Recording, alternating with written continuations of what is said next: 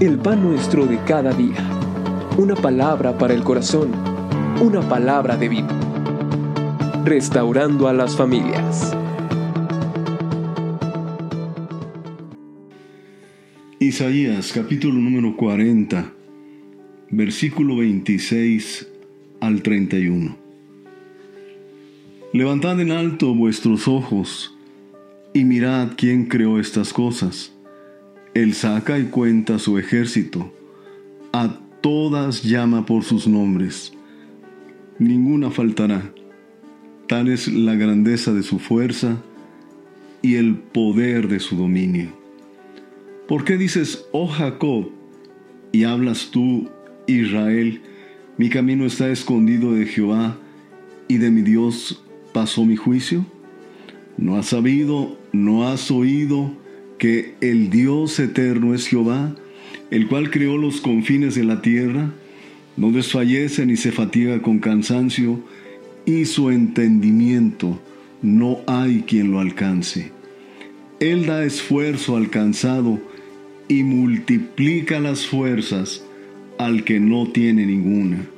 Los muchachos se fatigan y se cansan, los jóvenes flaquean y caen, pero los que esperan a Jehová tendrán nuevas fuerzas, levantarán alas como las águilas, correrán y no se cansarán, caminarán y no se fatigarán. Amado Dios, en el nombre bendito y maravilloso de Cristo, te ruego, amado Señor, que los que esperamos en ti tengamos un entendimiento claro de lo que tú deseas hablar a nuestros corazones en esta hora, en el precioso nombre de Jesucristo. Amén. Vamos a hablar del tema esperando en Dios.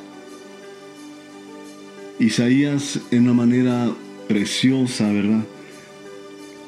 Entre una mezcla de profético y poético, nos habla de cómo es que debemos esperar en Dios. Porque ciertamente la actitud de esperar es importante porque va unida a la fe y a la esperanza. Y el esperar nos lleva a la paciencia. El esperar nos recuerda que Dios es fiel y que pacientemente debemos esperar en Él. No siempre, no siempre eh, las personas están esperando.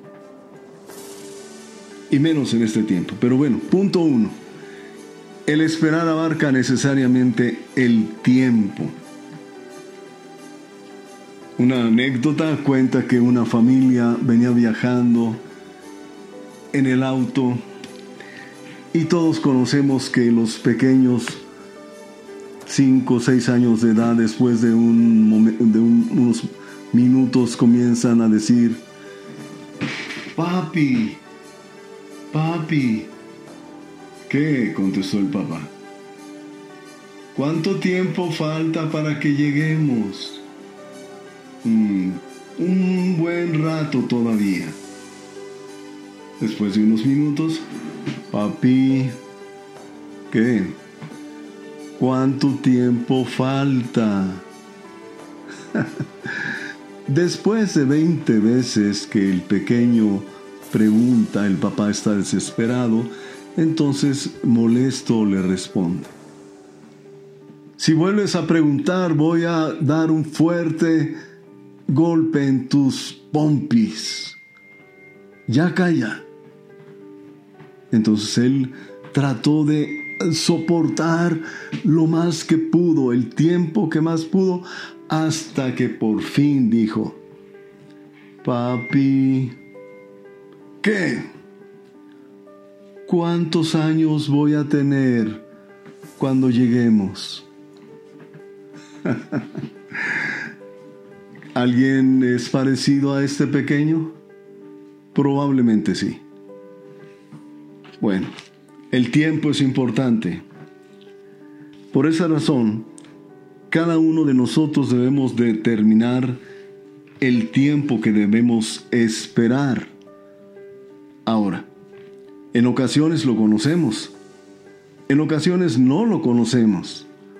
Por ejemplo, si usted tiene a su esposa embarazada, usted no viene con ella, le toca el vientre y le dice, vamos, apresúrate, me urge verlo, ¿verdad? Usted sabe que tiene que esperar por lo menos nueve meses. Entonces espera que ese tiempo se cumpla. Pero muchas veces no conocemos el tiempo. Y cuando no lo conocemos nos desesperamos. Primer libro de Samuel capítulo número 13, versículo número 8 nos da más o menos una idea de lo que estamos hablando. Cómo es que pudiéramos perder, desesperar. Dice, y él esperó siete días, conforme al plazo que Samuel había dicho. Pero Samuel no venía a Gilgal, y el pueblo se le desertaba. ¿Recuerdas esta porción?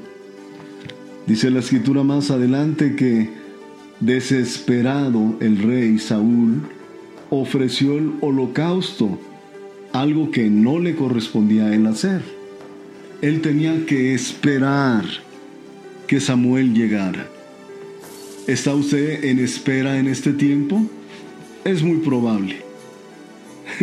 es casi seguro. Porque está usted eh, eh, eh, confinado en su hogar, ¿verdad?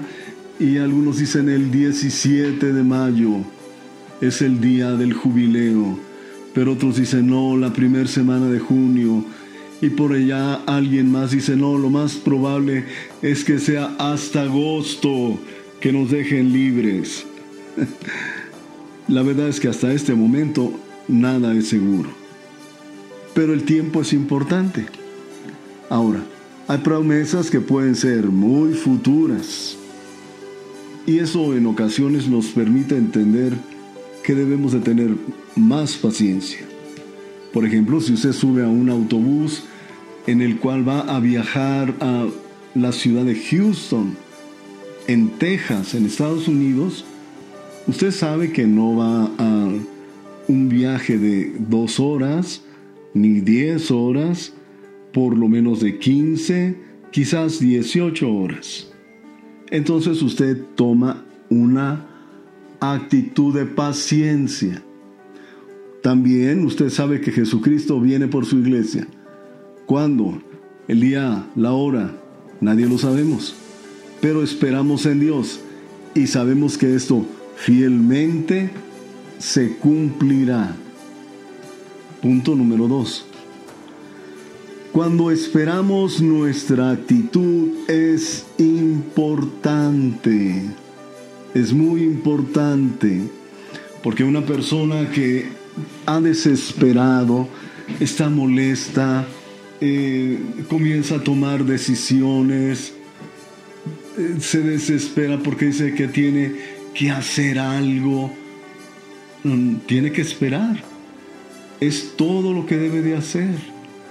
Mire, Salmo 40, versículo 1, dice la escritura, Pacientemente esperé a Jehová, y se inclinó a mí, y oyó mi clamor, y me hizo sacar del pozo de la desesperación, del lodo cenagoso, puso mis pies sobre peña, y enderezó mis pasos, puso luego en mi boca cántico nuevo, alabanza a nuestro Dios.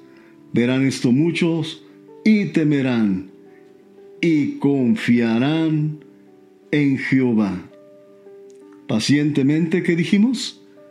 Esperé a Jehová. Entonces, amado, es muy probable que en esta hora de Dios, el, el Señor te está diciendo, espera. Estoy esperando. no, no, no, no en esa actitud. Espera con paciencia, con paciencia, ¿verdad? La actitud es importante, porque de otra manera desesperamos y comenzamos a tomar decisiones que no siempre son las más acertadas. ¿Me estoy explicando? Por ejemplo, es como el joven que dice ya, tengo suficiente edad, he estado esperando en casarme y pues creo que con esta mujer me voy a casar. Y está tomando una decisión equivocada. No siempre la persona que tenemos inmediata para casarnos va a ser la mejor elección.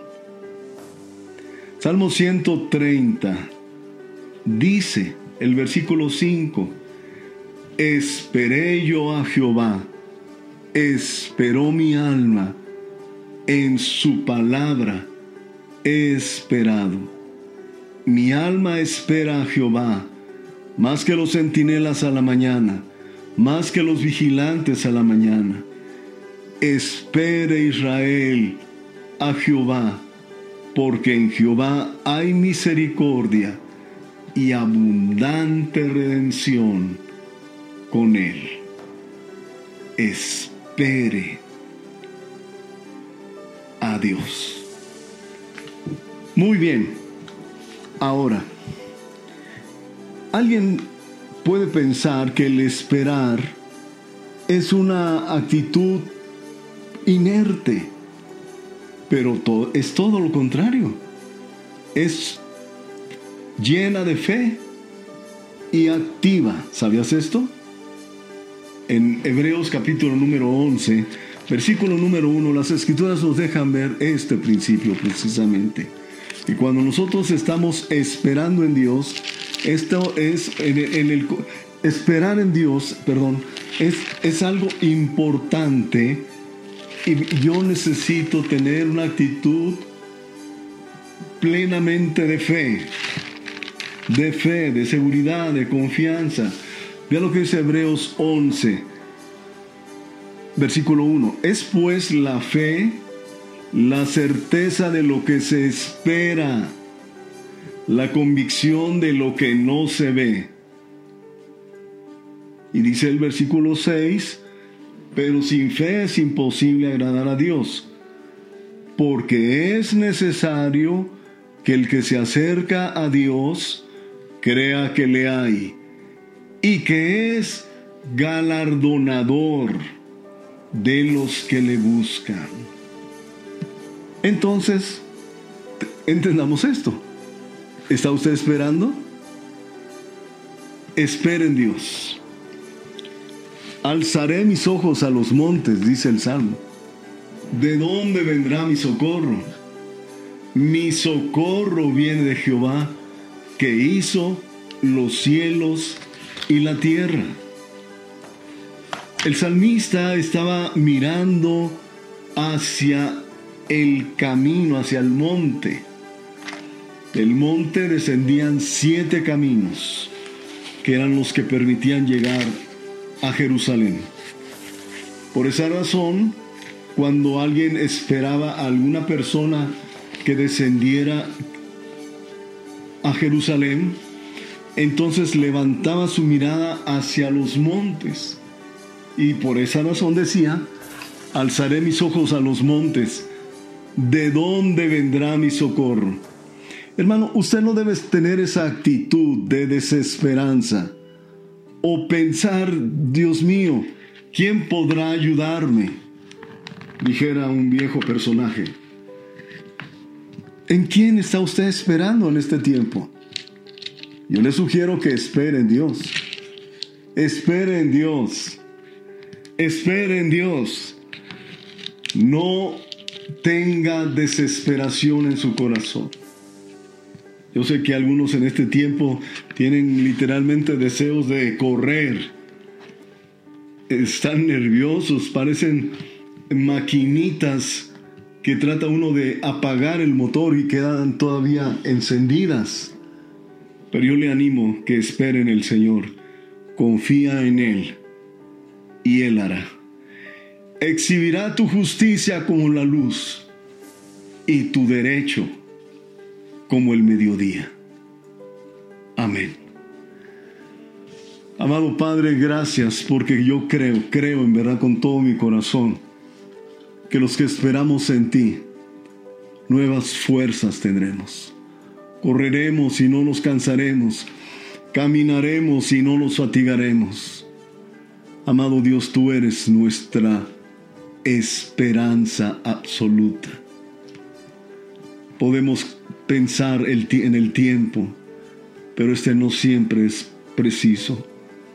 Amado Dios, pacientemente hemos decidido esperar en ti, en el precioso nombre de Jesucristo. Amén y amén.